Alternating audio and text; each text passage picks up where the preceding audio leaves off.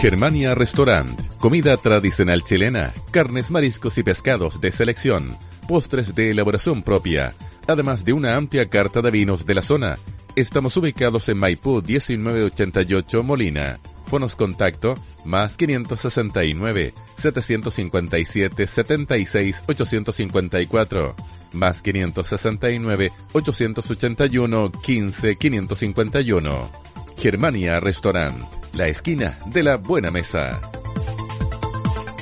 Banquehue Servicios, expertos en control de plagas e higiene ambiental para empresas y el hogar. Asesoría completa con el respaldo de un experto en manejo de plagas urbanas. Dirección La Cera 61 Curicó. Cobertura nacional. Mail operaciones arroba mqsa.cl. Teléfono más 56 994 93 441. Alta odontología del Dr. Mario Moya. Implantes y rehabilitación.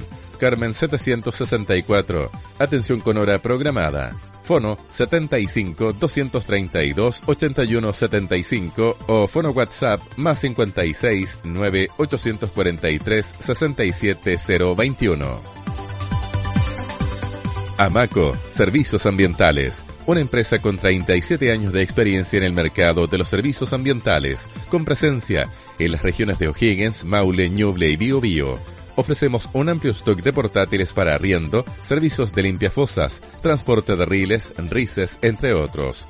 La experiencia en el rubro y el constante espíritu de innovación en la gestión nos permiten ofrecer un servicio rápido, eficiente y de calidad. Casa Matriz Arturo Prat número 55 Curicó. Fono 75 2 311 750. Mail ventascuricó arroba amaco.cl. Sucursales Rancagua, San Fernando, Talca, Linares, Chillán, Concepción, Los Ángeles. Atención de lunes a viernes de 8.30 a 13 y de 14 a 18.30 horas.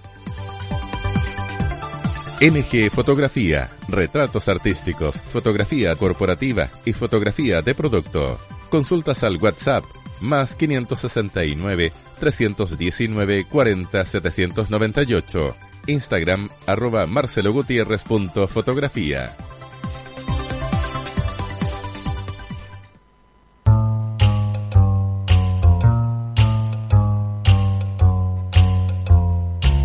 La agrupación cultural Profesor Manuel Guzmán Maturana presenta Comuna Autónoma, un espacio de reflexión, opinión y contingencia local y nacional. Distintas voces, distintos temas. Comuna Autónoma, de Curicó hacia el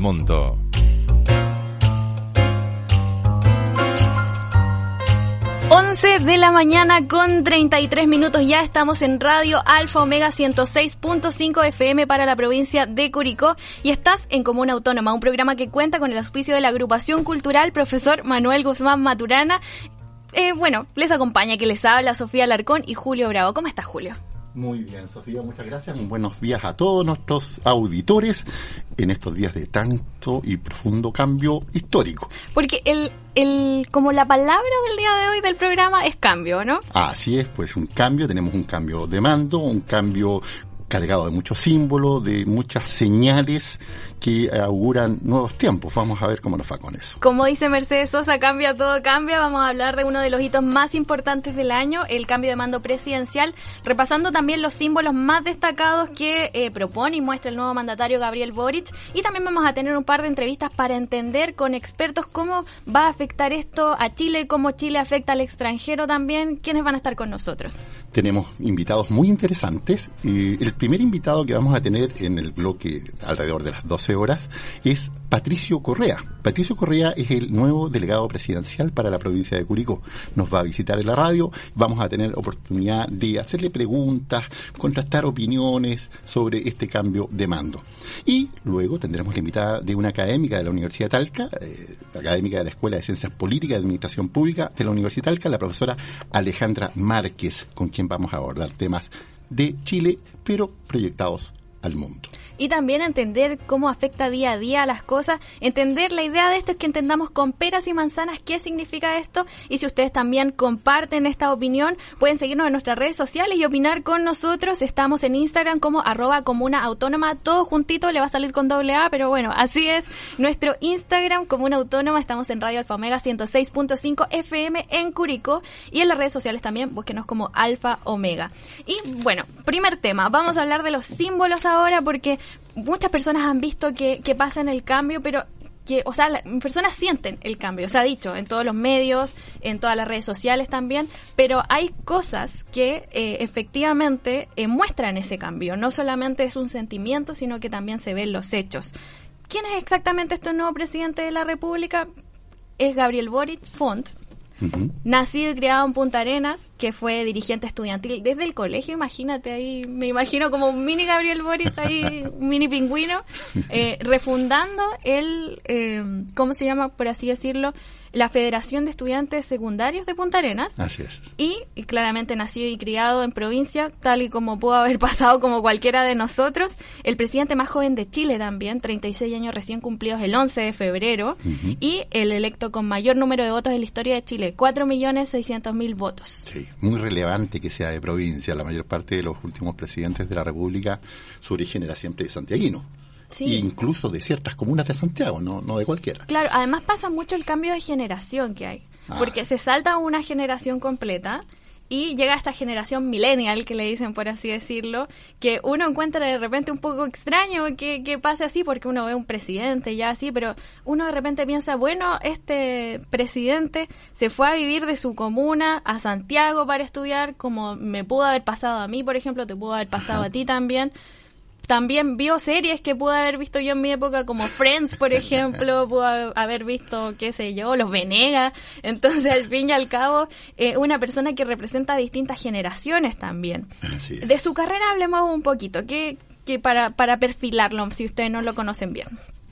¿Qué pasó con él entonces? Eh, Gabriel Boric es egresado de la carrera de Derecho. Eso quiere decir que terminó todos sus ramos, hizo todos los ramos que tenía que hacer en la universidad, pero falta un detalle que es rendir el examen de grado para poder Salió de la universidad. Salió de la universidad.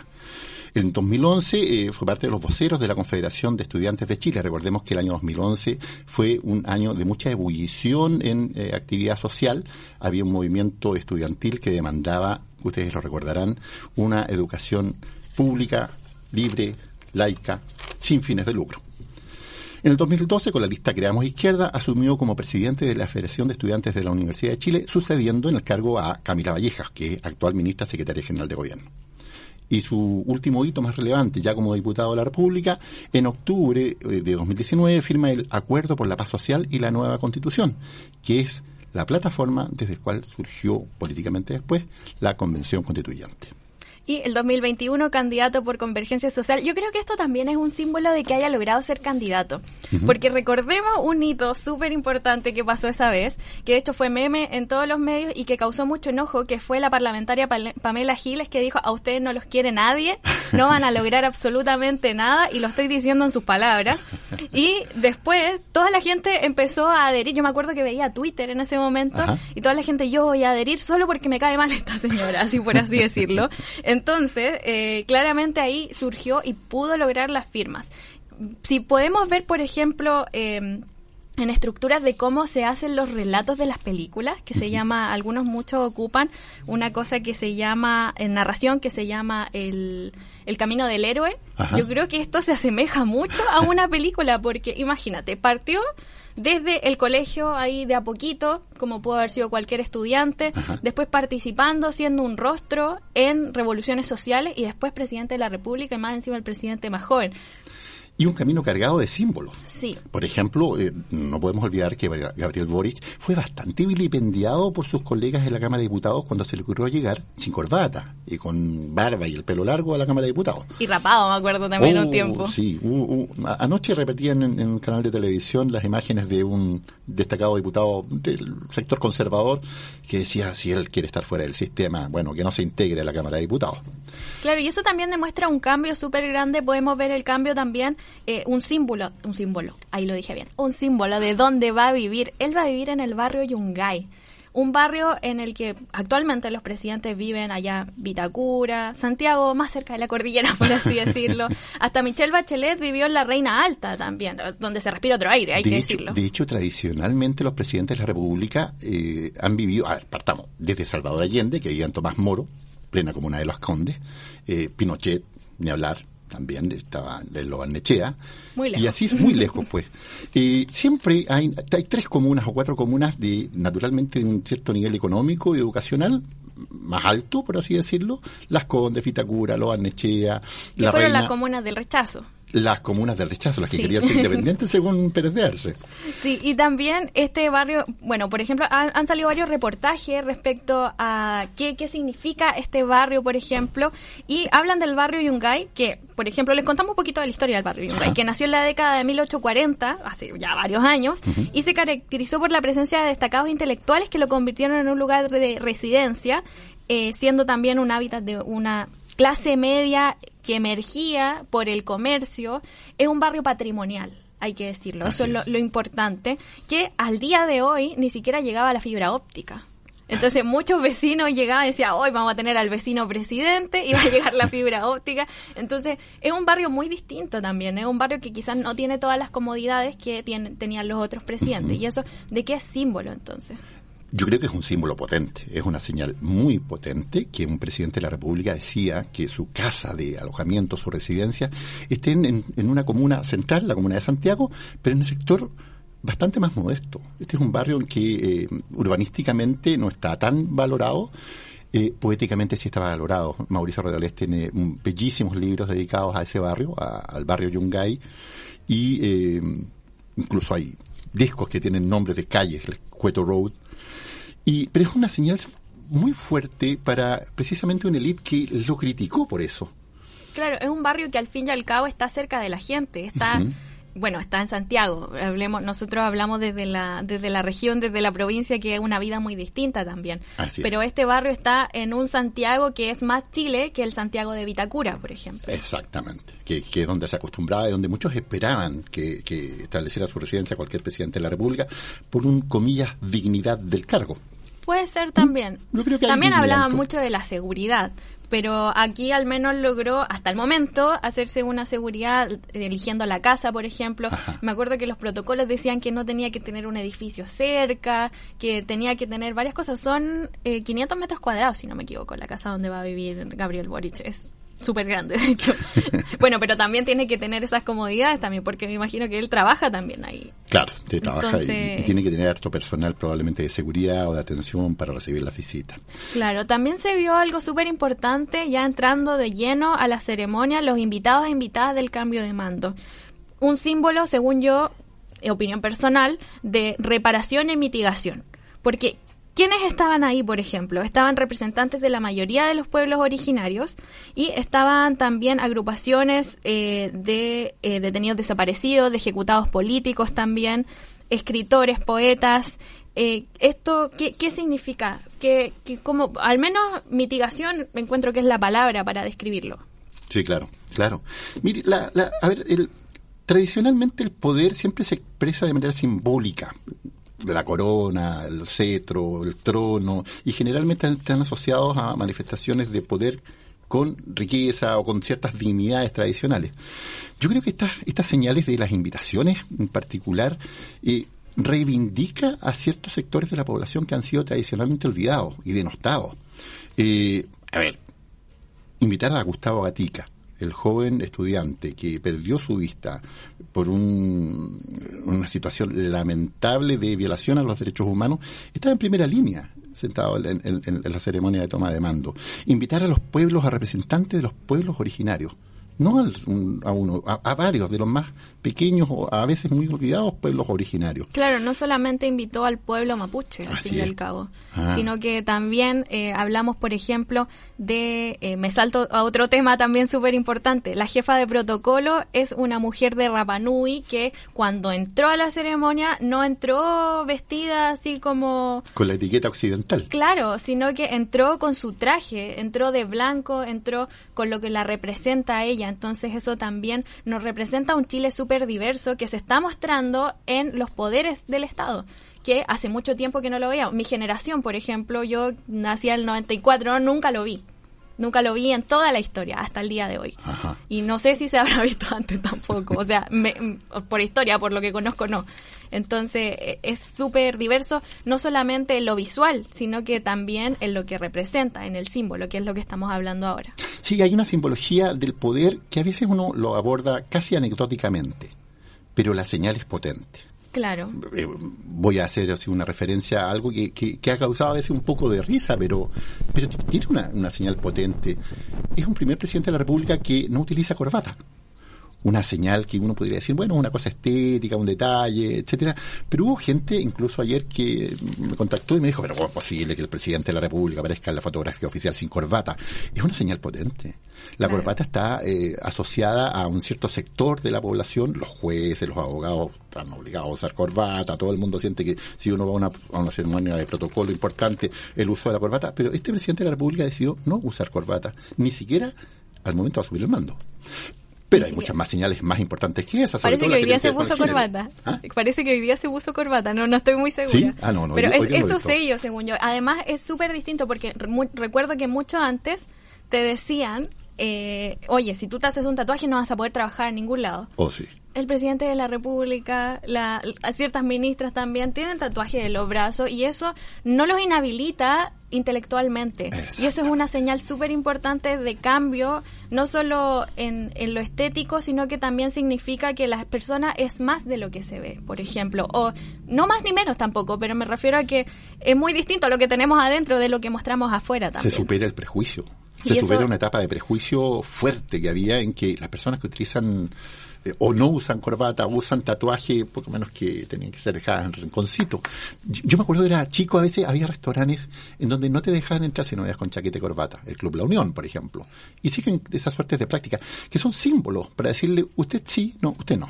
Usted sirve, usted no sirve una señal potente. Claro, porque una cosa, como dice ahí mi abuelita, una cosa es estar ordenadito también y la otra cosa también es, es distinto a, verse mal, por ejemplo, a estar desaliñado, por así oh, decirlo. Entonces, la corbata ¿Qué, ¿qué, representa? Ahora sacamos la corbata y no pasó nada. Nada. O sea, nadie se murió, nadie le pasó nada. Y, y, comentaba, entiendo que el presidente Boric eh, había comentado que la corbata seguramente es uno de los atuendos masculinos más inútiles que hay. Y ahora está asociada también simbológicamente a, a lo que no se resuelve en la justicia, por ejemplo, los crímenes de cuello y corbata. Los crímenes de cuello y corbata como que no entraron a la justicia, o sea, clases de ética al fin y al cabo. Pero una persona que se robó un pan del supermercado que no ocupa cuello y corbata se fue a la cárcel. Entonces pasa mucho eso que claramente la corbata quizás en, en una generación más adelante está asociada también a algo que eh, que está relacionado con eso, con, con, los poderosos que se van y que no, no atienden a la justicia que deberíamos atender todos. Sí, es una, una muy buena señal. ¿Y qué te parece los cambios fenomenales, otros símbolos de este cambio de poder en materia de género?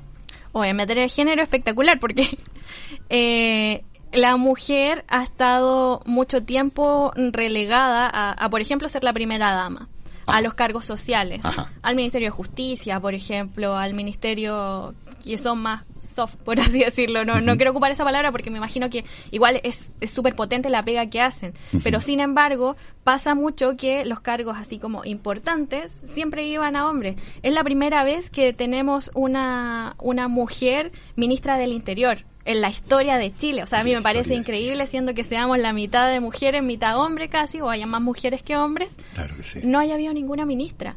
¿Cómo una mujer nunca va a tener un potencial para llegar a poder ser ministra del Interior? Son fuertes los cambios. hace, hace 60 años atrás recién le estaban reconociendo a las mujeres el derecho a voto. Y, y hoy día tenemos una, eh, una ministra del Interior encargada de la seguridad pública, una mujer. Y no solo eso, la mayoría de los ministros, de las ministras del gabinete, que son 14 mujeres, versus, entiendo, 12 hombres o 10 hombres. 10 hombres. 10 hombres. Y claro, eso le da como un... No solamente representa para un movimiento feminista, sino que representa también, por ejemplo, que si una persona pequeña, una niña, ve ahora a una ministra, dice, oh, yo puedo ser ministra, no tengo que relegarme a, tener un cargo escondido, por ejemplo, o hacer eh, los roles de género que te planteó la sociedad que tenías que hacer como mujer, sino que se puede, puedo ser ministra quizás, puedo ser presidenta, ¿por qué no? Entonces también, quizás también me imagino que puede ser una inspiración para muchas mujeres que están creciendo ahora con un cambio generacional que les permite pensar, crecer y poder desarrollarse mejor profesionalmente. Desde esa perspectiva yo creo que este es un momento feliz simbólicamente. Eh, nuestras hijas, nuestras hermanas, nuestras madres eh, se reivindican con, con, este tipo de señales. El hecho de que la mitad de la guardia de carabineros del presidente de la República sea ahora de género femenino por disposición del presidente. La guardia de, de seguridad de la ministra del Interior también de género femenino, mujeres. hay, hay, la mayor parte hoy la conductora del Ford Galaxy. La conductora del Ford Galaxy. Que no es la primera vez que lo hace. Lo hizo también con Michelle Bachelet. ¿Ah, sí? Sí. Ah, súper interesante. Sí, así que... Eh, ni hablar. Y otro símbolo, ya que nos va quedando poquito tiempo para el bloque, pero otro símbolo, la, ministra de Defensa, nieta de Allende y mujer. También. Hay una fotografía icónica ayer de, la ministra de Defensa dándole instrucciones a, a los a los militares ahí en, el Congreso Nacional. Son, dicen por ahí los investigadores sociales, particularmente los antropólogos, que los seres humanos somos animales simbolizantes. Es por eso la importancia de esto. No, no se trata de pequeños detalles, son mensajes, tal como dices tú, que se están dirigiendo a las nuevas generaciones. Claro, mensajes que no, no te dicen exactamente hola, estoy diciéndote esto, sino que uno se da cuenta y lo percibe de distintas formas. Pero también están las palabras, por otro lado. Por ejemplo, partamos viendo el, cambio de mando, eh, que cuando hacen jurar o prometer eh, al presidente o a la presidenta de la República, eh, él dice, sí, juro y, o sí prometo si la persona no es católica también, porque recordemos que jurar ante Dios siempre. Claro. Entonces, eh, él dice, lo leo textual, ante el pueblo y los pueblos de Chile sí prometo. Y eso yo creo que fue un símbolo súper importante para las personas eh, de, de, los pueblos originarios de Chile que no se sienten representados con ser chilenos, pero que viven en Chile, y también con el decir prometo, prometo yo como, o sea, em, quizá en las generaciones de ahora es más normal, pero para otras generaciones, por ejemplo, para mis abuelas, quizás prometer es como, hoy no juró, no creen Dios. la expresión jurar siempre implica un compromiso en que se invoca a un ser divino, superior. Pero la señal, creo yo, que está mandando el presidente Boric y la mayor parte de los ministros que prometieron en vez de jurar, es comprometer el honor, la palabra. Prometer es comprometer el honor, la palabra que estoy dando. Jurar significa una señal más o menos religiosa. Yo creo que esta es una señal de, de, hacer algo más laico. O sea, que el Estado hasta en esos detalles se separe del aspecto religioso. Y él también saluda cuando sale, por ejemplo, a todos los participantes de distintas religiones también que existen ahí. Oh, Entonces eso también es una señal súper potente porque es como estamos con todos, no y todas también, no estamos con solamente la iglesia católica, no estamos solamente con la iglesia evangélica, sino que estamos con las personas que creen, con las que no creen, y así entonces al final eh, él también da otras señales cuando sale también. El lenguaje no verbal es súper importante. A quienes saluda. Saluda a Fabiola Campillay, como tú decías. Oh, saluda a um, Gustavo, Gatica. también. Entonces sale a saludar a las personas cuando va en el Ford Galaxy a mitad de camino. Eso es muy fuerte, ¿eh? Eso es muy fuerte, ¿no? Quebrar el protocolo, generalmente los presidentes, los jefes de Estado se siguen muy derechamente el protocolo, pero la señal de decir, no, para, se baja del auto y sale a saludar al público, a recibir regalos, a sacarse fotografías, selfies con, los con los niños, etcétera. Yo creo que es una señal súper fuerte y un signo de fuertes cambios y nuevos tiempos. Claro, el lenguaje no verbal, súper importante el lenguaje no verbal, eh, bueno, en todo, para analizarlo como símbolo, pero sin embargo se nota mucho en Gabriel Boric. Por ejemplo, la alegría que tenía al cantar el himno. ¿Cierto? Era una cara de cumpleaños, por así decirlo, que estaba ahí, uno lo veía y decía, oh, esta persona está demasiado orgullosa, así como de ya lo logré y estaba al punto de las lágrimas todo el rato. Sus expresiones cuando Sebastián Piñera besa la piocha de O'Higgins y lo mira con cara de ¿qué está haciendo? Eh, es una cosa que todos miramos y dijimos, mm, Y, y, las redes sociales ha explotado esto, yo creo que casi todos los, nuestros auditores lo han visto, si los que no... El meme. un meme, un video meme, y por Dios que es una señal fuerte también. De hecho, desde la campaña, yo he visto los memes, yo soy muy fan de los memes, entonces he visto muchos memes de Gabriel Boric y siento que la campaña de la segunda vuelta literal estuvo basada a punta de memes, porque había muchas historias, por ejemplo, para las generaciones más jóvenes que conocen Wattpad y lo que son esta, estos fanfiction que las personas inventan cosas con personajes que ya existen, inventan historias. Pueden ser románticas o no, pero había todos los fanfiction tienen una cosa que es como me miró, yo lo miré, chocamos, nos enamoramos. Y literalmente la gente inventaba cosas así con Gabriel Boric en las redes sociales y uno decía, ¡ay, qué chistoso! Porque va una generación que incluso va a las generaciones que ahora tienen 20 años, que tienen 25 años quizás también. Entonces uno dice, qué chistoso que la gente invente memes, que invente fanfiction, que invente cosas sobre Gabriel Boric, eh, por así decirlo, Claro que es, una broma, pero la broma ahora vende, sobre todo en las redes sociales. Y yo creo que también tiene otro lado de la moneda, que también se desacraliza el poder. Antes siempre la manera de abordar el poder, la dignidad del cargo, etcétera, mucha formalidad, mucho protocolo, pero hoy en día eh, eh, con estas señales se integra y, se desacraliza y parece que, así como decía Parra, que la poesía alcanza para todos, parece que el Estado también alcanza para todos. No se integran, se, se muestran, son señales fuertes. Lo, encuentro muy, muy, muy, muy interesante estos tiempos. Eh, nos quedan poquitos minutos para terminar este bloque. Recuerda que estás en Radio Alfomega 106.5 FM y bueno, puedes buscarnos también como arroba eh, ay, ¿cómo se me olvidó? Como una autónoma. como un autónomo, ahí se me había olvidado, gracias por recordarme. Eh, para comentar con nosotros también en nuestras redes sociales y nos queda un último punto que quiero tocar, la primera dama. Oh. La primera dama que asumió el cargo de primera dama, eh, que es no es es pareja, de hecho, de Gabriel Boric, no están, no están casados, que para muchas generaciones como, hoy no están casados y no tienen hijos a esta edad. Pero bueno, eh, en la nueva primera dama, Irina Caramanos, que ella aceptó el cargo de primera dama, al principio se decía que no quería aceptarlo, y ella dijo que quería reformularlo porque lo encontraba machista, sin embargo ayer no vimos nada, pero tal y como dijo el discurso de Gabriel Boric, hoy día hablamos, mañana empezamos a trabajar. Ah, sí parece, así parece. No, no, no, claro, yo no vi muchas señales, particularmente de, de, en Irina Caramanos. Los medios la siguieron llamando ayer la primera dama. No sé si ella compartirá o no eso, pero bueno, no, no ha asumido todavía nada y suponemos que en estos cambios de, simbólicos, puede, podemos encontrarnos con alguna interesante innovación. Claro, y también podemos ver otros símbolos, por ejemplo, la foto que comentábamos, que sale sin corbata, que sale con un fondo marino, que no lo habíamos visto antes, y que pues. me imagino que también tiene que ver con que los colores claros, por ejemplo, el azul, transmite tranquilidad, por ejemplo. Eh, psicológicamente.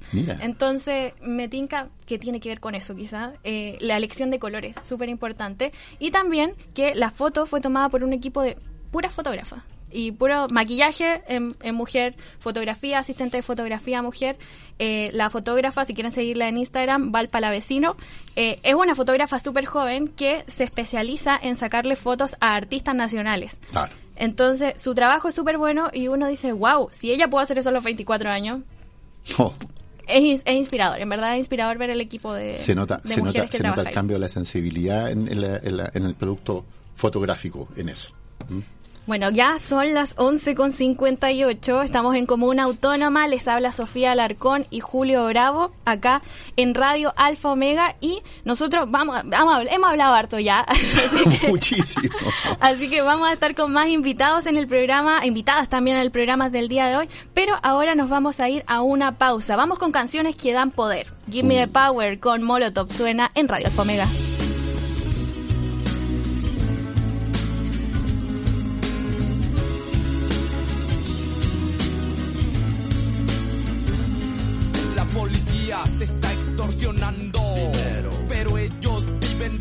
Estás pagando y si te tratan como a un delincuente, no es tu culpa. Dale gracias al regente, hay que arrancar el problema de raíz y cambiar al gobierno de nuestro país, a la gente que está en la burocracia, a esa gente que le gustan las migajas. Yo por eso me quejo y me quejo, porque aquí es donde vivo y yo ya no soy un pendejo que no guachas los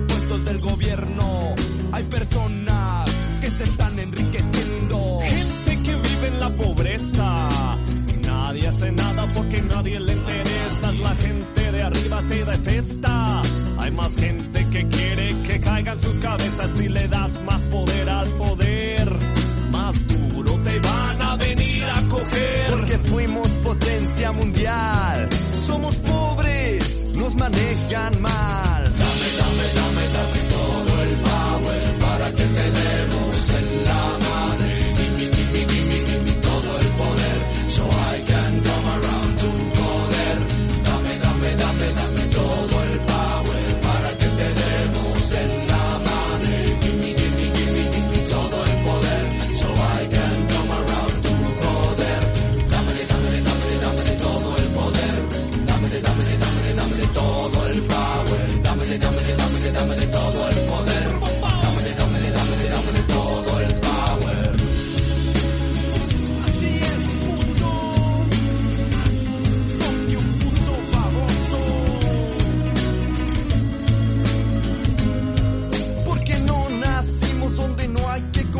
hay por qué preguntarnos cómo le vamos a hacer.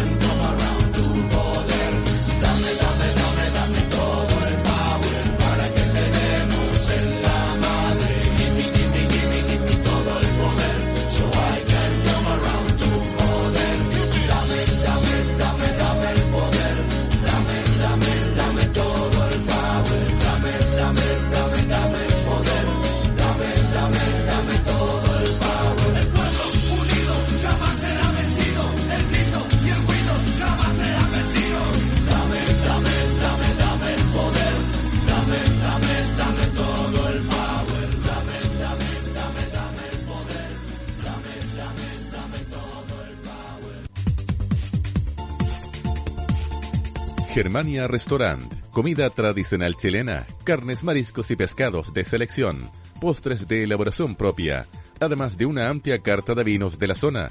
Estamos ubicados en Maipú 1988 Molina. Fonos contacto más 569 757 76 854 más 569 881 15 551. Germania Restaurant, la esquina de la buena mesa. Manquehue Servicios, expertos en control de plagas e higiene ambiental para empresas y el hogar. Asesoría completa con el respaldo de un experto en manejo de plagas urbanas. Dirección La Cera 61 Curicó. Cobertura nacional. Mail operaciones arroba mqsa.cl. Teléfono más 56 994 93 441. Alta odontología del doctor Mario Moya. Implantes y rehabilitación. Carmen 764. Atención con hora programada. Fono 75 232 81 75 o fono WhatsApp más 56 9 843 67 021. Amaco, Servicios Ambientales. Una empresa con 37 años de experiencia en el mercado de los servicios ambientales, con presencia en las regiones de O'Higgins, Maule, Ñuble y Biobío. Ofrecemos un amplio stock de portátiles para arriendo, servicios de limpiafosas, transporte de riles, rices, entre otros. La experiencia en el rubro y el constante espíritu de innovación en la gestión nos permiten ofrecer un servicio rápido, eficiente y de calidad. Casa Matriz Arturo Prat número 55 Curicó. Fono 75 2 311 750. Mail ventascuricó arroba amaco.cl. Sucursales Rancagua, San Fernando, Talca, Linares, Chillán, Concepción, Los Ángeles. Atención de lunes a viernes de 8.30 a 13 y de 14 a 18.30 horas. NG Fotografía, retratos artísticos, fotografía corporativa y fotografía de producto. Consultas al WhatsApp más 569 319 40 798. Instagram arroba marcelogutierrez.fotografía.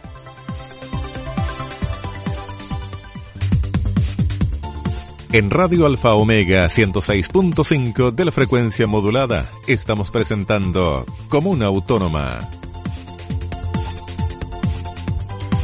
12 de la tarde, ya pasamos el mediodía con 5 minutos y estamos en los estudios de Radio Alfomega 106.5 FM haciendo comuna autónoma con que les habla Sofía Alarcón y con Julio Bravo, que oye, somos un super team el día de hoy, estamos hablando del cambio de mando y claramente aquí tenemos un invitado para conocer cómo este cambio de mando también va a afectar a la provincia de Curicó.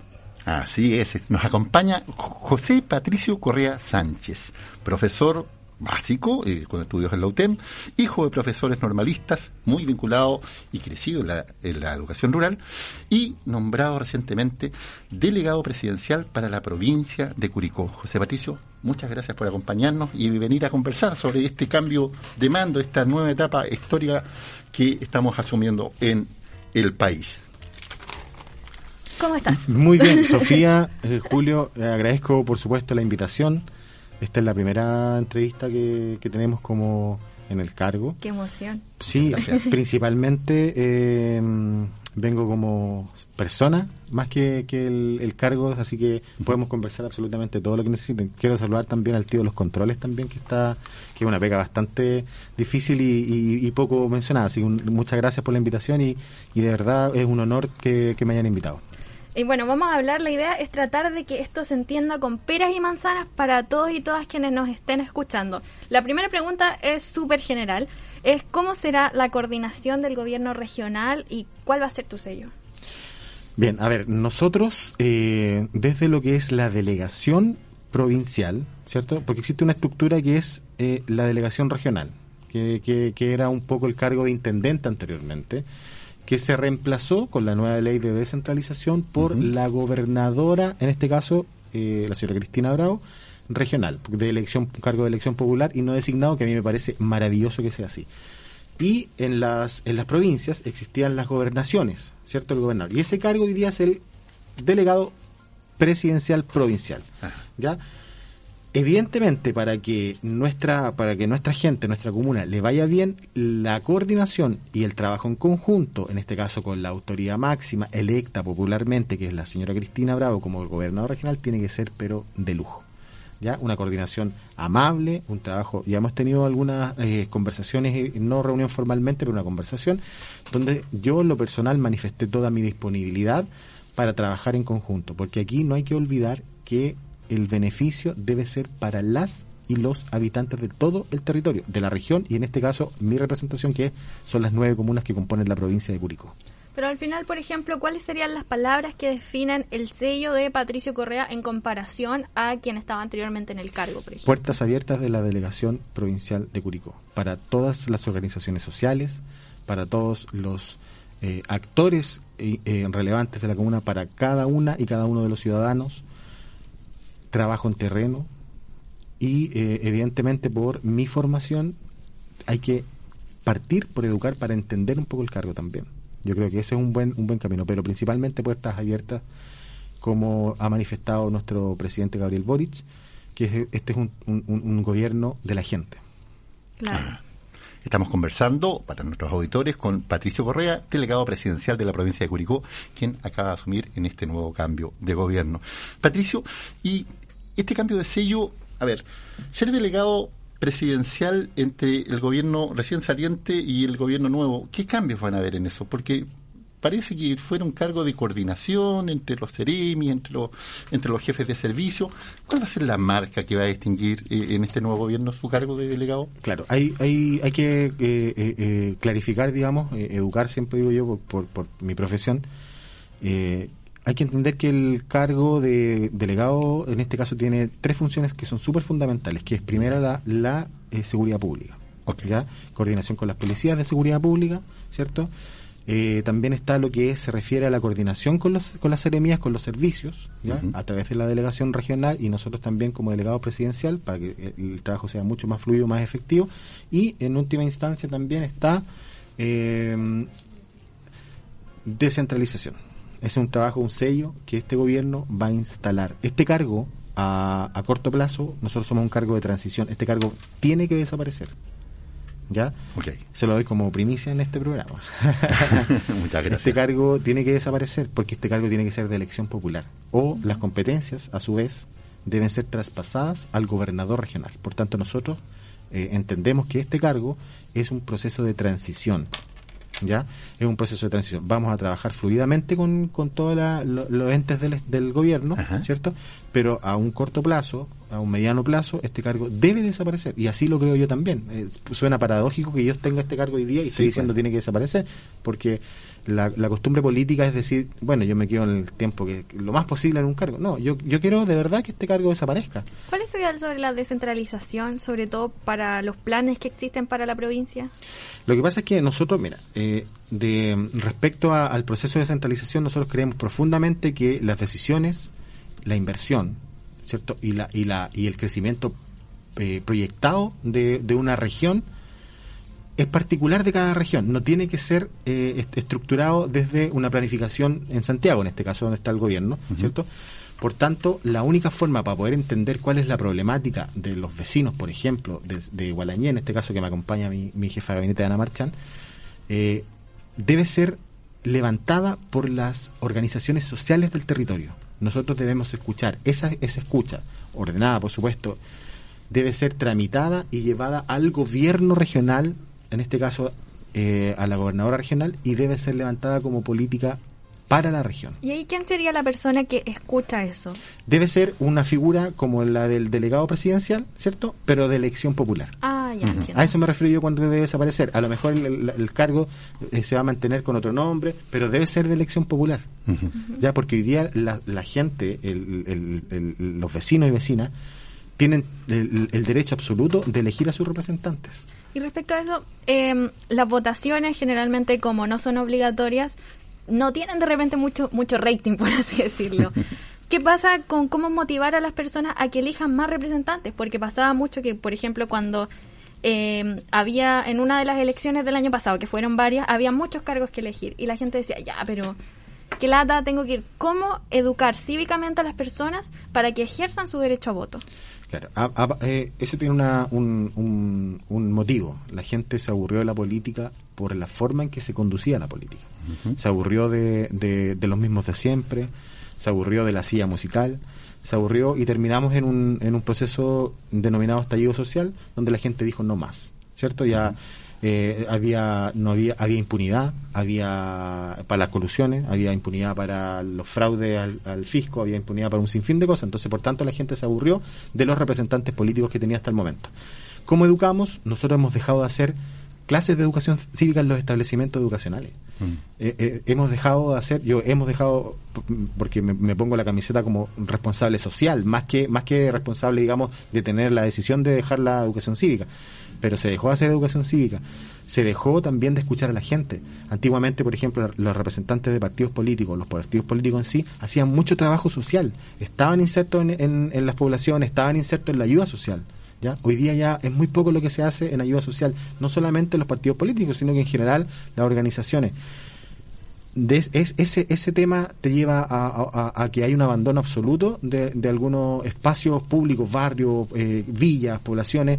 ¿Y qué pasa ahí? Penetran otro tipo de, de situaciones que es el narcotráfico, que es eh, la delincuencia y otras situaciones más que se van generando en esa línea. Es una cadena. Yo creo que la única forma es educar. Estamos con José Patricio Correa Sánchez, delegado presidencial para la provincia de Curicó. José Patricio, nos vamos a poner un poco en, en, en- en- una hipótesis, de acuerdo a una hipótesis de crisis, porque el delegado presidencial, en este sentido, representando al gobierno central, tiene que tomar algunas decisiones, y por ejemplo en materia de seguridad pública. ¿Qué debería hacer un delegado provincial de Curicó si hay un paro de camioneros? Vamos a ponernos en la hipótesis de que don Sergio Pérez no le gusta ciertas decisiones del gobierno y corta la ruta 5 Sur aquí frente a Curicó. No me he puesto en esa situación. ¿ah? No creo que el señor Pérez tenga la, la idea, digamos, de, de cortar un par de camioneros sin ningún motivo aparente. Pero si, si pasara eso, no sé, yo creo que el diálogo principalmente es lo fundamental. Aquí, aquí hay que entender que estamos en un estado de derecho, ¿cierto? Donde cada ciudadana y cada ciudadano es libre de desplazarse por el territorio, libre también eh, de recibir eh, los insumos básicos para la supervivencia. Eh, me refiero a, a supermercados, a, pequeños locales, todo. Entonces, por tanto, creo que el diálogo es fundamental en ese proceso. Hoy día no veo motivos para una paralización porque las políticas que ha, que ha tenido el gobierno anterior, y, me imagino que estas van a ser reforzadas también, han llevado y han conducido a un, a un, a un proceso, digamos, de, de, normalidad dentro de lo que hoy día nos podemos eh, entender, digamos, pero principalmente esto eh, tiene que ser el diálogo. Se le preguntaba por qué el, día de ayer, el día en que asumía el cargo el presidente Boric, hubo un corte de la ruta 5 Norte, eh, en Alto Hospicio, entre Quique y Alto Hospicio, y en otros sectores de eso. Entiendo que fue rápidamente eh, superado. Pero tengo la impresión de que hay un grupo que más conservador que con este cambio de gobierno siente algún tipo de amenaza o una suerte de miedo. sí, lo que pasa es que también hay desconocimiento, porque mm, eh, hay, hay un grupo bien extremo que, que dice principalmente que el que no piensa como ellos son. Ah, ah, voy a ocupar un apelativo que yo comparto mucho, pero lo utilizan de, casi de manera despectiva. Ah, los comunistas ah, los comunistas ¿ya? Y en realidad eh, llegar a, a, insultar, porque lo toman como un insulto, eh, llegar a insultar a, una persona porque piensa distinto y, y, digamos, olvidando toda la historia de, muchos compañeros y compañeras que han dado la lucha por años en este país, me parece que es irracional también lo podemos ver desde el lado izquierdo, si el sentido el extremo siempre es malo. Entonces, en ese sentido, específicamente el paro que hubo en el norte tiene una motivación eh, evidente. Y acá también eh, tenemos ya dos temas centrales también que se dieron en la semana, donde yo no era todavía delegado nombrado, pero eh, también tiene que ver con cortes de camino. Acá en la, en la ruta, no me acuerdo, en la ruta 80, en J80, en Guanañé. pero ves por mantención de caminos. En el Peumal también la mantención de un puente. Han dejado de, de, de responderle a los vecinos. Les dan una fecha, ¿cierto? Eh, vialidad, vialidad indica que la empresa no se ha presentado, entonces los vecinos evidentemente tienen una molestia tremenda y que hacen cortan camino. Entonces, lo que hay que hacer en esos casos es buscar la solución del problema, dialogar con los vecinos como planteaba anteriormente y buscar lo antes posible un tipo de solución. Em, respecto a otros temas de seguridad pública súper importantes, los y las estudiantes se están organizando claramente mucho. En Santiago ya vimos que se organizaron eh, por más que nada eh, educación con perspectiva de género, por el tema de, las funas que están pasando en muchos colegios y que claramente acá en Curicó uno ve que pasan todos los días en las redes sociales. Pero también pasa mucho que cuando los estudiantes salen, los y las estudiantes salen a marchar, eh, la respuesta de carabineros muchas veces es una respuesta violenta. ¿Cómo usted maneja eso?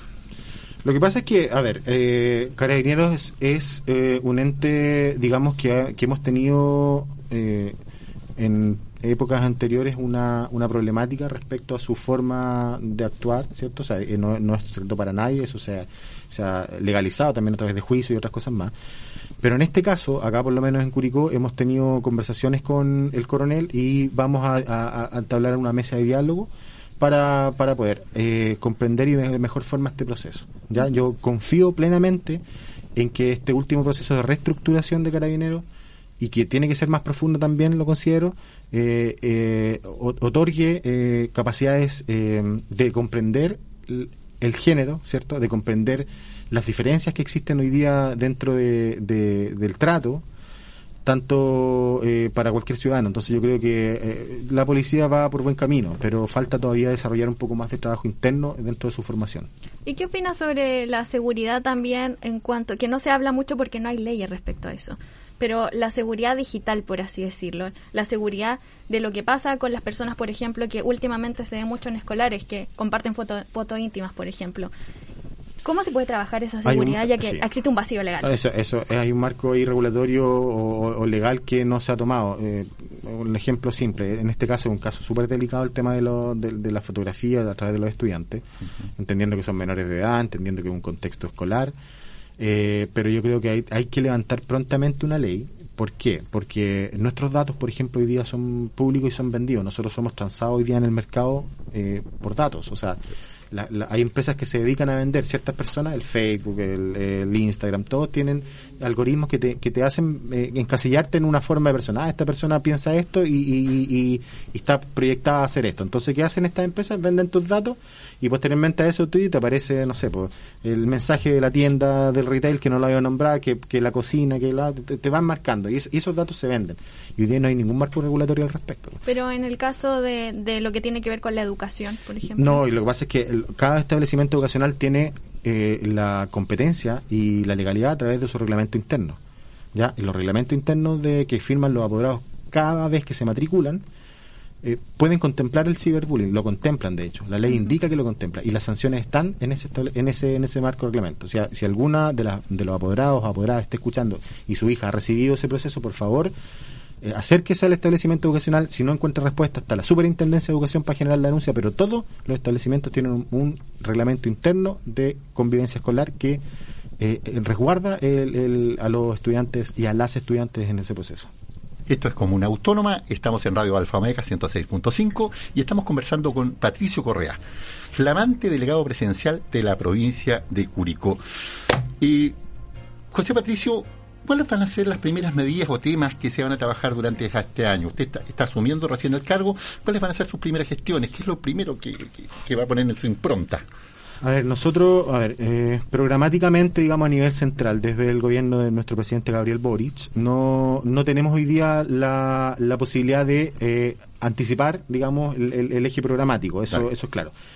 Pero el eh, en este caso, el presidente nos ha encomendado a las y los delegados presidenciales eh, que el proceso de descentralización y desarrollo regional debe ser, pero a cabalidad es la impronta que el, que el gobierno va a dar a este cargo en es- específico, ¿ya? Y con todo lo que implica, desde lo, nosotros, a ver, no sé, yo, un ejemplo, claro, eh, tenemos problemas hoy día hídricos, ¿ya? Para nadie es eh, un secreto que hay un, que hay un tema de... mm, O sea, hay cortes de agua en Potrero Grande. por supuesto, aquí- claro, hay, hay, hay una, un estrés hídrico y una falencia del recurso mínimo para, para el consumo humano, ¿cierto? Porque tenemos un clima que va desde la cuarta región a Santiago, que es semiárido, ¿cierto? O, perdón, árido, Sí. árido, y des- desde la región de O'Higgins a la región del Maule es semiárido que hace 10 años atrás, 15 años atrás, era impensado tener un clima acá. Nosotros decíamos, no, somos un clima mediterráneo. Siempre nos enseñaron, por lo menos a mí en los Claro. colegios me lo enseñaron así, y hoy día no. Es, aquí estamos en un clima semiárido, hay un estrés hídrico, sobre todo en el, costan, en el secano costero, donde no hay agua. Entonces, por tanto, eh, si- no habiendo agua, no hay eh, economía familiar, no hay progreso. No hay, no hay una posibilidad tampoco de vivir si la gente no puede vivir sin agua. Por tanto, una de las preocupaciones centrales, desde mi perspectiva, tiene que ver con eh, el recurso hídrico. APR, bien trabajado, bien gestionado, con profundidad, bien llevado y un, y un aumento, por supuesto, en ese sentido. Yo creo que por ahí va la línea de una de las primeras medidas que hay que, que Y en desarrollar. lo concreto, ¿qué se podría hacer o qué podría hacer usted desde su cargo con el tema del problema de los recursos hídricos? Lo que pasa es que eh, nosotros tenemos la coordinación con las seremías, ¿ya? Y en este caso, los APR eh, son un tema de inversión que deben realizarse. ¿Qué es el APR? El APR es un es el agua potable rural. Ya. ¿Ya? Finalmente es un, un, agua potable a través de un pozo que se, se genera para consumo humano, con todo el Claro. tratamiento, con todo el proceso. Por tanto, eso hoy día es insuficiente. Insuficiente. Entonces, por tanto, ¿qué hace el gobierno eh, o los municipios, en algunos casos? Lleva agua a través de camión aljibe, pero eso no es una solución de fondo. Hoy día, lamentablemente, estamos enfrentados, vuelvo a, vuelvo a insistir, a un tema de escasez hídrica por Claro. clima, por, por una emergencia climática, ¿cierto? Por, por el calentamiento global, por todo lo que conocemos.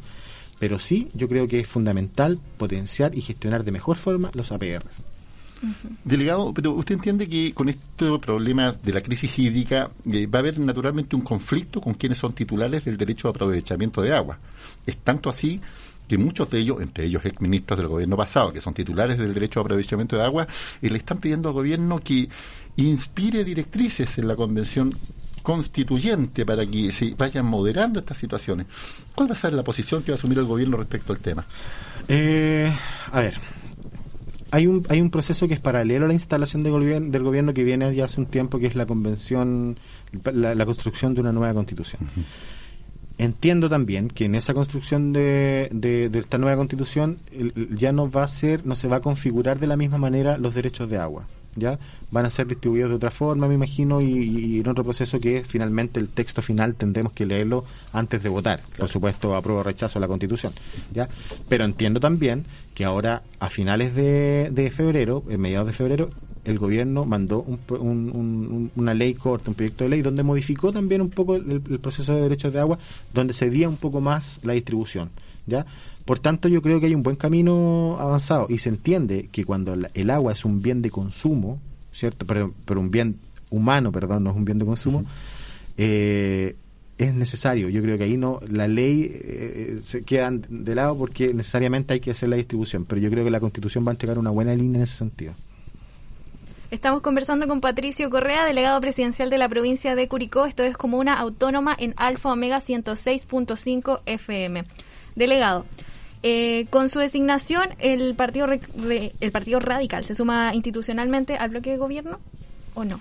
Nosotros desde el día desde el día 1 de la segunda vuelta o el día de la misma primera elección en la, en la noche de la elección cuando la primera vuelta, ¿cierto? Nuestro candidato o el candidato que apoyaba al partido, que era Yana Proboste, nosotros desde el día 0000 partimos apoyando al gobierno del presidente Gabriel Boric.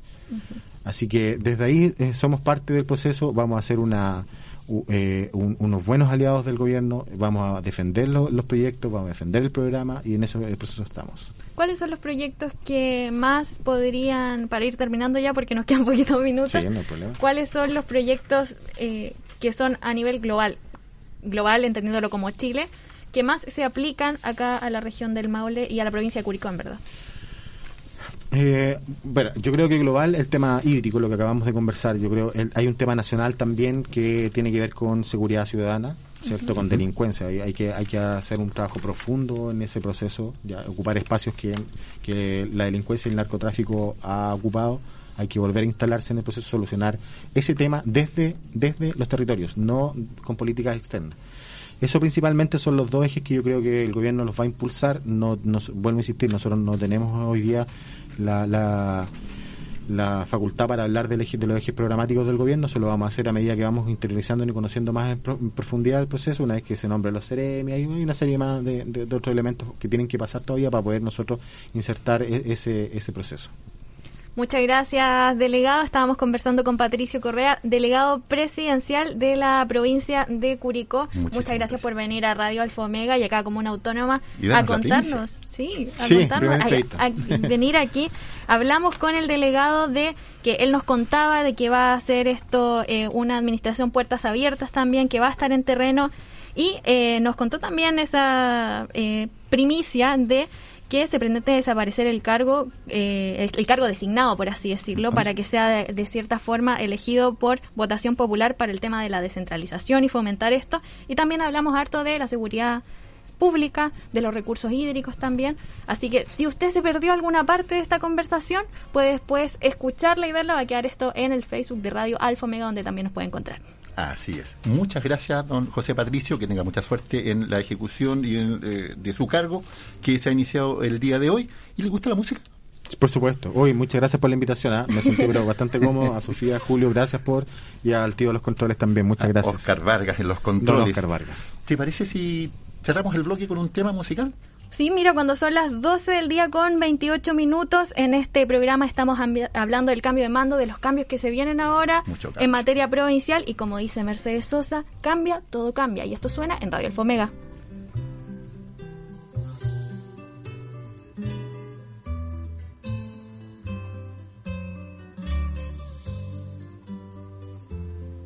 Cambia lo superficial, cambia también lo profundo, cambia el modo de pensar, cambia todo en este mundo, cambia el clima con los años, cambia el pastor su rebaño, y así como todo cambia, que yo cambie no es extraño.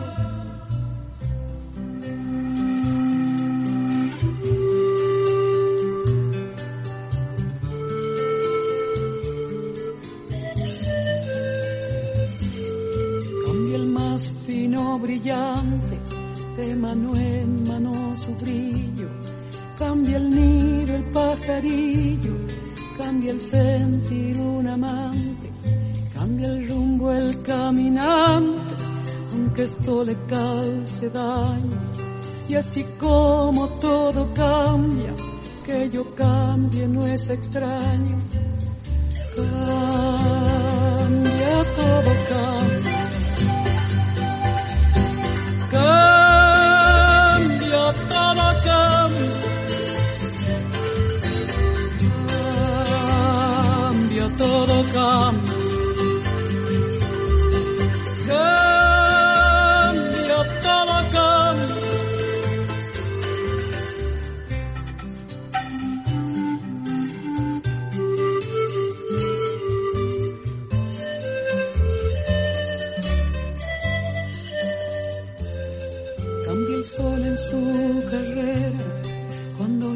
Noche subsiste.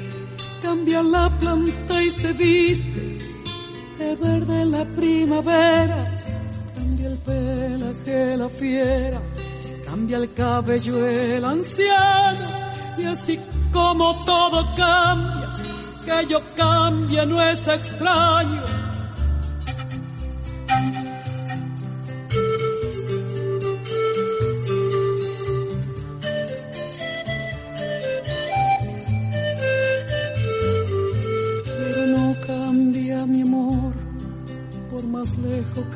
Encuentre, ni el recuerdo ni el dolor de mi pueblo y de mi gente. Lo que cambió ayer tendrá que cambiar mañana, así como cambio yo en esta tierra lejana. Cambia todo cambia.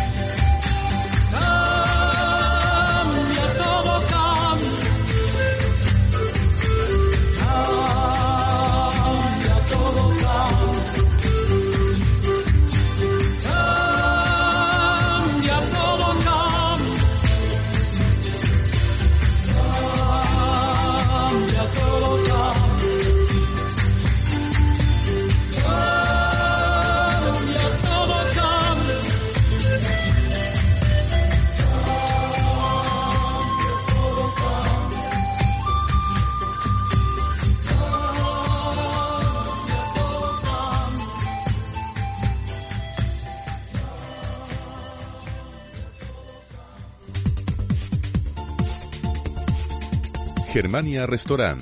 Comida tradicional chilena, carnes, mariscos y pescados de selección, postres de elaboración propia, además de una amplia carta de vinos de la zona. Estamos ubicados en Maipú 1988 Molina. Fonos contacto más 569 757 76 854 más 569 881 15 551. Germania Restaurant, la esquina de la buena mesa. Manquehue Servicios, expertos en control de plagas e higiene ambiental para empresas y el hogar. Asesoría completa con el respaldo de un experto en manejo de plagas urbanas. Dirección La Cera 61 Curicó. Cobertura nacional. Mail operaciones arroba mqsa.cl.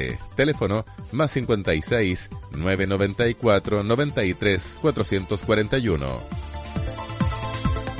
Alta odontología del doctor Mario Moya. Implantes y rehabilitación. Carmen 764. Atención con hora programada. Fono 75 232 81 75 o Fono WhatsApp más 56 9 843 67 021. Amaco, Servicios Ambientales. Una empresa con 37 años de experiencia en el mercado de los servicios ambientales, con presencia en las regiones de O'Higgins, Maule, Ñuble y Biobío ofrecemos un amplio stock de portátiles para arriendo, servicios de limpiafosas, transporte de riles, rices, entre otros. La experiencia en el rubro y el constante espíritu de innovación en la gestión nos permiten ofrecer un servicio rápido, eficiente y de calidad. Casa Matriz Arturo Prat número 55 Curicó. Fono 75 2 311 750. Mail ventascuricó arroba amaco.cl Sucursales Rancagua, San Fernando, Talca, Linares, Chillán, Concepción, Los Ángeles. Atención de lunes a viernes de 8.30 a 13 y de 14 a 18.30 horas. MG Fotografía, retratos artísticos, fotografía corporativa y fotografía de producto.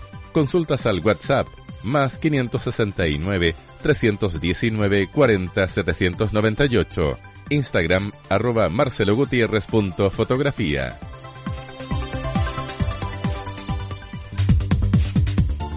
En Radio Alfa Omega 106.5 de la frecuencia modulada estamos presentando Comuna Autónoma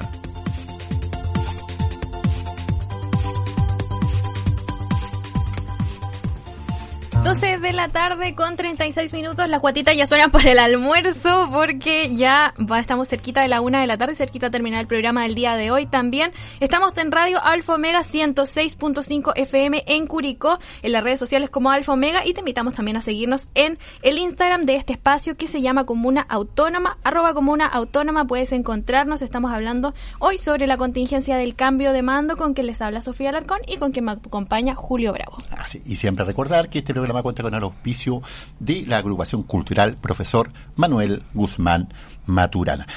Y en el primer bloque hablábamos mucho de mujeres destacadas y mujeres con un gran currículum y claramente para revisar la contingencia internacional y la administración pública estamos con una mujer con un amplio currículum. Es un lujo, ¿ah? Sí, un lujo. Nuestra invitada es académica de la Escuela de Ciencias Políticas y Administración Pública de la Universidad Talca. Eh, no solamente eso, ella es docente de Relaciones Internacionales y Análisis de Política Exterior, investigadora del Centro de Estudios Estratégicos de la Academia de Guerra, doctoranda en Estudios Americanos en la USACH, tiene una maestría en Ciencias Políticas de la Pontificia Universidad Católica y licenciada en Ciencias Políticas de la Universidad Diego Portales. Nos acompaña y tenemos el lujo de estar con la compañía telefónica de la profesora Alejandra Márquez Cabrera, quien entendemos que está en línea. Alejandra. Hola, sí. ¿Cómo están todos? Bien, ¿y usted cómo está? Muy bien, bueno, agradecer primero la presentación y la invitación el día de hoy, un día importante por la contingencia sobre todo. Claro, y eso queremos conversar porque el cambio de mando no es solo eh, una influencia local, eh, también en muchos medios internacionales hablan de un tema relacionado, por ejemplo, a, la esperanza, por así decirlo, el sentimiento que al menos se ve eh, en, en, la prensa internacional de este nuevo presidente de Chile. Y para hablar de eso, de la influencia en Chile, en el extranjero, del extranjero a Chile también, eh, estamos acá con usted, porque, bueno, eh, hay una guerra entre Ucrania y Rusia, una crisis de inmigración, calentamiento global. A grandes rasgos, ¿cómo afectan estas cosas a Chile, al Chile actual, al que teníamos también con el presidente Sebastián Piñera? Bueno, es interesante porque efectivamente el escenario internacional, como bien tú dices, presenta distintos factores, distintos temas que el, ya el presidente en ejercicio ha tocado y tocó desde su candidatura en su agenda, eh, sobre todo temas, por ejemplo, medioambientales, como vimos. Sin embargo, ahora afectan otros temas que no estaban considerados, como por ejemplo la crisis eh, debido al conflicto entre Ucrania y Rusia, por ejemplo. Eso también ha obligado a tomar ciertas posturas, lo que el presidente ya en ejercicio ha, ha sido muy tajante en eso, en ese sentido. Eh, y eso también afecta principalmente lo que se ve a nivel internacional y lo que se ha dicho, eh, aparte de este conflicto que, vemos, ¿no es cierto?, diariamente, lamentablemente, es sobre todo la conexión que va a tener este eh, Boris, ¿no es cierto?, el presidente Boris, con los líderes latinoamericanos en este momento. Esto se pudo ver también con la invitación de ciertos líderes de la región eh, en el cambio de mando y también como una incertidumbre o quizás cierta certidumbre más que nada con las relaciones quizás que van a cambiar con los próximos gobiernos, con también los países vecinos, y ahí también se relaciona mucho el tema de migración. ¿Por qué? Porque el presidente Boris principalmente ha, ha sostenido relaciones, lo vimos el día de ayer, con los gobiernos eh, de los países vecinos sobre todo por el tema migratorio que es necesaria tener una política migratoria en coordinación con estos países para frenar el flujo migratorio y que en, en definitiva esta no es una política solamente nacional, sino que también tiene que ser en coordinación regional. Entonces, eso yo creo que es un aspecto súper importante a destacar en términos de política exterior, dentro de otros. Alejandra, eh, una pregunta sobre la inmigración, porque la crisis de inmigración no es solamente nacional, es también internacional en, relacionado al tema de que no solo pasa en Chile, sino que pasa en distintos otros lugares. ¿Cómo el presidente Gabriel Boric puede mejorar esto? Porque, de hecho, en el, los discursos de Piñera, en las cuentas públicas de todos los años, la promesa era la misma y al parecer nunca se cumplió. Sí, es difícil. Yo creo que hay que tener un, un factor a considerar sobre las tendencias políticas que se presentan entre los países vecinos con el eh, presidente que nosotros eh, tenemos. En este momento lo que uno presenta o lo que uno evidencia, y, ayer fue un mensaje bien importante a nivel de política exterior, esa mm, reunión que sostiene eh, el presidente Boric con los presidentes de la misma o parecida tendencia política con nuestros países vecinos, lo que da a entender que puede existir una mejor coordinación o más viable que las promesas anteriores con estos países vecinos, que se entiendan de mejor, hay un mejor diálogo y políticas más concretas en cuanto, insisto, a la coordinación, que se pueden presentar planes concretos que vamos a tener que ir viendo durante este tiempo, siendo un tema muy contingente en la actualidad. Claro, y también, eh, bueno, las políticas del presidente Gabriel Boric pueden cambiar o sostener el impacto de la contingencia internacional. O sea, perfectamente esto es súper volátil. Eh, los factores internacionales a nosotros nos afectan, o sea, me refiero volátil y de una cierta incertidumbre en cuanto a todo, por lo tanto pueden haber quizás temas que estén en la agenda de gobierno que puedan tender, yo creo que quizás no a cambiar eh, en una totalidad, pero sí a adecuarse a los factores internacionales que vengan. Sin embargo, en términos de política exterior, pudimos ver ayer, con el cambio de mando, insisto, con las reuniones que se sostuvieron, los invitados que, que se presentaron al cambio de mando, y ya hay una línea que uno puede observar, que es una línea principalmente que, que pretende eh, sostener el presidente Boric, que es un fortalecimiento primero de la política exterior con los vecinos y el Cono Sur, dada esta congruencia que se ve eh, ideológica de los gobiernos. También una generación de una política quizás regional de migración más concreta, como bien decías tú, que no se quede solo en promesa y que sea más viable por esta congruencia ideológica, em, principalmente con Perú y Bolivia. Y por otro lado, algo que también ustedes mencionaban en un principio, que está una integración regional, pero de cara a una crisis también climática y de la sequía. Eh, y esto anima a sostener acuerdos de apoyo mutuo también en una agenda energética. Entonces son temas que se sostuvieron mucho en, en campaña del presidente Boric y que uno puede tender a ver que quizás ahora son más viables e insisto, esta congruencia ideológica con los vecinos. Alejandra, y a propósito de esta congruencia, eh, nos encontramos en un momento eh, en que, a ver, el presidente Boric no invitó al presidente Maduro de Venezuela, tampoco al de Nicaragua, menos al de Cuba, al cambio de mando al mismo momento en que eh, hay un acercamiento fuerte de Estados Unidos con Venezuela. ¿Eso nos va a complicar un poco la cosa en la relación internacional, en, el gremio latinoamericano para enfrentar al gran país del norte? O sea, Boris ha sido súper eh, tajante desde un principio en que él condena, ¿no es cierto?, a gobiernos que cometan violación a los derechos humanos, eh, y ahí uno quizás puede ver eh, por qué quizás cierta mm, no cercanía, eh, más que nada, se mantiene distante, ¿no es cierto? eh, de, estos tipos de países, donde se considera y muy, hay algunos presidentes que han sido tajantes al respecto. Sin embargo, el tema de Estados Unidos con Venezuela es algo que uno está todavía en veremos. Hay un acercamiento en este momento, el gobierno venezolano está evaluando, ¿no es cierto?, este acercamiento. Sin embargo, Chile igual sostiene ciertos lazos con Estados Unidos. Yo creo que esto hay que verlo en la medida que se sostenga cierto eh, acercamiento, pero siempre nosotros viendo desde el punto de vista comercial, los lazos comerciales que tenemos con nuestros principales socios, y no creo que esto afecte las relaciones directamente. Em, yo creo que más que nada el presidente en ejercicio y ahora el gobierno que, que toca de turno se va a concentrar principalmente en áreas de cooperación, más que generar lazos de enemistad con otros países o que afecten otros conflictos al, al ámbito nacional. Estamos conversando con Alejandra Márquez, académica de la Escuela de Ciencia Política y Administración Pública de la Universidad de Talca. Esto es como una autónoma en Alfa Omega. Alejandra, ¿Cómo, eh, en lo específico, cómo afecta lo internacional, como lo que conversábamos de estas relaciones que tiene Gabriel Boric, el presidente Gabriel Boric, con el día a día? ¿En qué afecta al ciudadano común y silvestre que está escuchándonos ahora en estos momentos?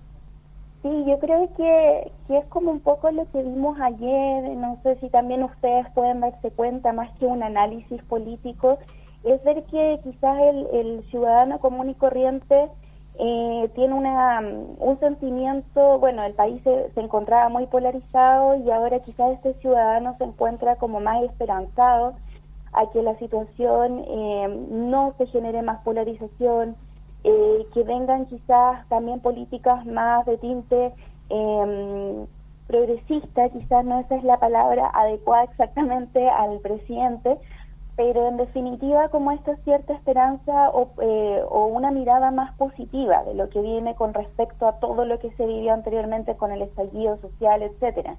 Considerando además que es una figura joven, ¿no es cierto?, que trae ideas también nuevas, con un gabinete también potente en el área femenina, por lo tanto hay distintos cambios y yo creo que el ciudadano común y corriente observa que esto le va a favorecer en términos más que locales en sí, eh, va a traer quizás repercusiones mucho más positivas que un ambiente de polarización que se dio antes.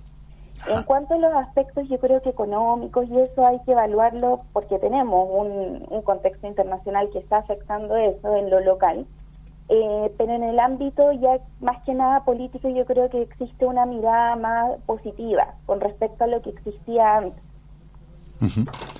Alejandra, el, el mundo está convulsionado, parece, ¿no? Eh, pasamos de, una época, unas décadas de bipolaridad a lo que parece ser un, orden internacional que está marcado por un solo y poderoso país. En medio de una guerra de divisas, el precio del trigo se disparó, el precio del petróleo está por las nubes. Eh, me pregunto, ¿Estados Unidos está aislando a Rusia, está aislando a China?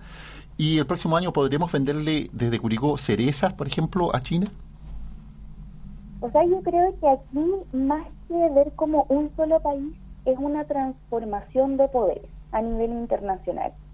Eh, yo creo que hay que tener muy en cuenta estos efectos que son de carácter geopolítico, que no es una sola geopolítica, sino que hay distintas formas de que se pueda generar, pero en definitiva, como para explicar en términos muy simples, son transformaciones de poderes que existen entre estas potencias. Eh, si bien, como bien decías, ha aumentado el precio del petróleo, lo que se ve afectado al ciudadano, todos nosotros, el ciudadano común y corriente, ¿no es cierto? También se ha disparado el precio del trigo, eso nos afecta también directamente. Pero en términos de potencias a nivel internacional, creo que también hay que mirar, obviamente, a otros socios comerciales, por ejemplo, China, los cuales nosotros sí tenemos lazos comerciales, que ellos lo más seguro es que traten de profundizar y en este contexto sus relaciones con los otros países, porque también se ven afectados. Por lo tanto, nosotros tenemos que estar muy atentos a esta incertidumbre, volatilidad que se está presentando a nivel económico, porque puede ser que en un momento el precio de un producto suba, como puede ser que baje en otro momento, y esto nos obliga a ampliar nuestra mirada también de nuestros socios o incluso a fortalecerla con los que ya los tenemos. Pero esto siempre y cuando también, como les digo, en términos geopolíticos se vayan transformando estos cambios de poder entre estas potencias, lo que tenemos que tener muy en cuenta. Alejandra, para hablar, para finalizar un poquito que ya se nos está acabando el tiempo y hablar de administración pública. En la oposición se habla de que el nuevo presidente es muy joven. ¿Cómo puede afectar eso en la administración pública y cuáles son los mitos que usted considera que existen en las proyecciones negativas sobre la administración del nuevo presidente Gabriel Boric? Bueno, yo creo que efectivamente se ha, como tú dices, cuestionado mucho, se ha sacado muchos argumentos. Eh, yo creo que negativamente lo que se ve es que la, es la falta de experiencia. Eh, frente a estos mitos de la falta de experiencia, yo creo que para poder enfrentarlos eh, va a ser muy importante el tipo de asesores que se tenga, el tipo de, por ejemplo, partidos políticos o personajes, figuras claves que lo apoyen eh, tenemos en cierto sentido que tener súper presente las figuras que se presenten ya sea en el gabinete o que vayamos viendo durante todo el proceso, porque esto también puede cambiar. Eh, y también de los partidos que ya también son tradicionales, o sea, no solo vemos los nuevos que representa eh, Gabriel Boris, el presidente Boris, sino que también los tradicionales, y ahí yo creo que puede compensar un poco esta no experiencia que se le acusa, eh, con esta también tradición partidista, ¿no es cierto? Y que también lo puede apoyar, que es una fracción no, o sea, no menor. Muchas gracias Alejandra por esta entrevista y por eh, aclararnos también qué es mito, qué no es mito, quizás también por hacer un análisis de contingencia y sobre todo con argumentos también que vienen desde la academia y que vienen desde tu conocimiento que es amplio, amplio, muy amplio. Así que muchas gracias Alejandra. Sí, muchísimas gracias Alejandra. Sí, muchas gracias a ustedes por la invitación y que tengan todos una muy buena tarde, muy buen fin de semana. Muchas gracias. Estábamos conversando entonces con Alejandra Márquez, quien es académica de la Escuela de Ciencias Políticas y Administración Pública de la Universidad de Talca. Hablamos de muchos temas internacionales y sobre todo llevados también a la comunidad local. Hablamos de la, de la migración, que es necesario hablar de migración, que se está hablando de migración también, sobre todo los cambios que van a venir con este nuevo presidente de la República. El mensaje que trae la reunión de Gabriel Boric con eh, coordinar también con otros países, con otros países sobre todo cercanos latinoamericanos y en lo político eh, la mirada positiva que tienen eh, muchos ciudadanos y ciudadanas sobre los posibles lazos que vienen también a acrecentar las relaciones internacionales de Chile y cómo eso nos afecta también en el día a día. Así es, y estar atento, nos decía la profesora Alejandra Márquez, estar atento a este escenario de incertidumbres, mucha atención con los valores variables del trigo, del petróleo que pueden afectar nuestras relaciones comerciales.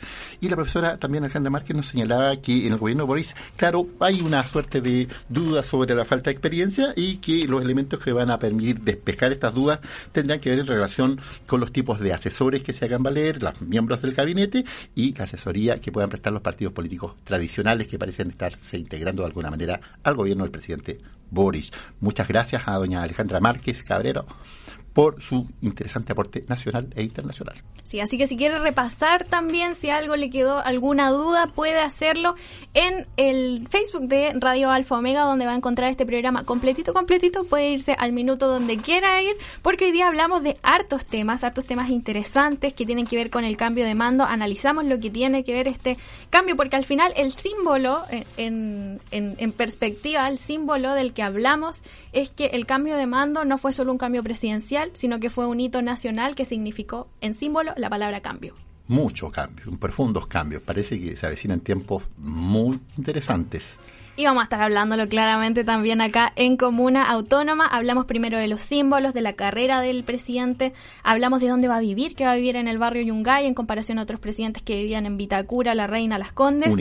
También eh, de eh, lo que tiene que ver lo, lo femenino, el movimiento feminista, la reivindicación de la mujer dentro del gobierno del presidente eh, de los pueblos originarios, de todas esas cosas que no nos dijeron, pero que nos están mostrando también eh, en las pocas horas que lleva Gabriel Boric de gobierno. También hablamos con Patricio Correa, el delegado presidencial de la provincia de Curicó, sobre temas que tienen que ver con qué va a pasar con este cambio de mando, pero asociado a Curicó. O sea, uno dice, ya, hay mucha gente que llega y dice, ya, pero no va a pasar nada, no va a cambiar en mi día a día.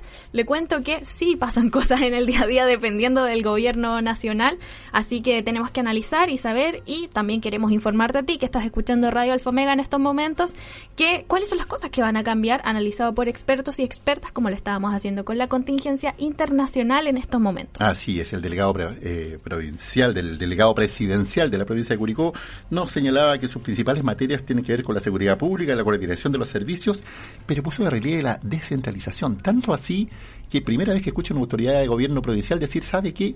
Yo prefiero que este cargo desaparezca y quiero que sea un cargo de elección popular. También tiene que ver con que el programa del presidente Gabriel Boric hablaba mucho de la descentralización y tiene que ver también mucho con sus orígenes porque él es de Magallanes, él es una persona nacida y creada en Punta Arenas, al fin y al cabo, que se fue solamente a estudiar a Santiago, entonces, al fin y al cabo, él vivió también el tema del, de, oye, ¿sabes qué? A mi ciudad no llega tal cosa, o quizás no tengo muy buenos doctores en mi ciudad y tengo que ir a otra. Eh, tendrá que ver mucho con su historia, me imagino yo, no lo sé, es una interpretación personal. Y va muy, mm, guarda muy buena sincronía con lo que está, o las proposiciones que hay en el sistema político territorial en la Convención Constituyente, que precisamente está hablando de territorios, comunas, regiones autónomas. 12 de la tarde con 55 minutos, nosotros ya nos vamos a ir a almorzar por acá, así que eh, lo dejamos en el programa del día de hoy. Estuvo escuchando Comuna Autónoma, un eh, programa que es, eh, por así decirlo, ¿cómo, lo digo? Es un programa que cuenta con el auspicio de la agrupación cultural profesor Manuel Guzmán Maturana. Así es, es un programa que eh, con este auspicio y este patrocinio promueve el diálogo, el pluralismo y la reflexión crítica en nuestra comuna. Desde aquí, desde Curicó, mirando al mundo, mirando al país. Los tiempos están cambiando, ¿ah? Los tiempos están cambiando y así lo dice para terminar este programa del día de hoy Bob Dylan, The Times They Are Changing. Suena en Alfa Omega. Chau, chau. Nos, encontramos después. Chau, chau. Come gather around people wherever you roam and admit that the waters around you have grown and accept it that soon you'll be drenched to the bone. If your time is worth saving, then you better start swimming or you'll sink like a stone. Or the times they are a changing.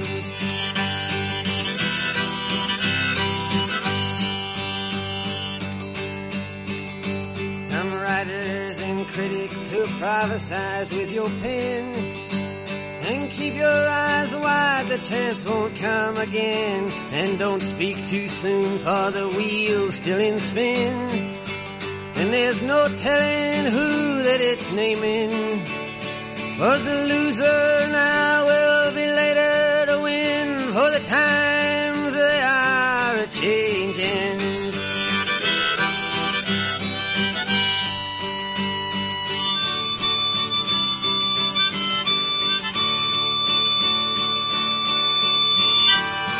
Senators, congressmen, please heed the call. Don't stand in the doorway, don't block up the hall, for he that gets hurt will be he who has stalled.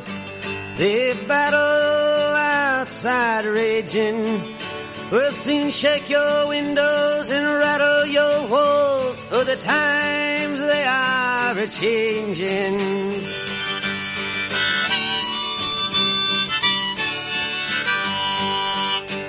Mothers and fathers throughout the land. And don't criticize what you can't understand. Your sons and your daughters are beyond your command. Your old road is rapidly aging. Please get out of the new one if you can't lend your hand for the time.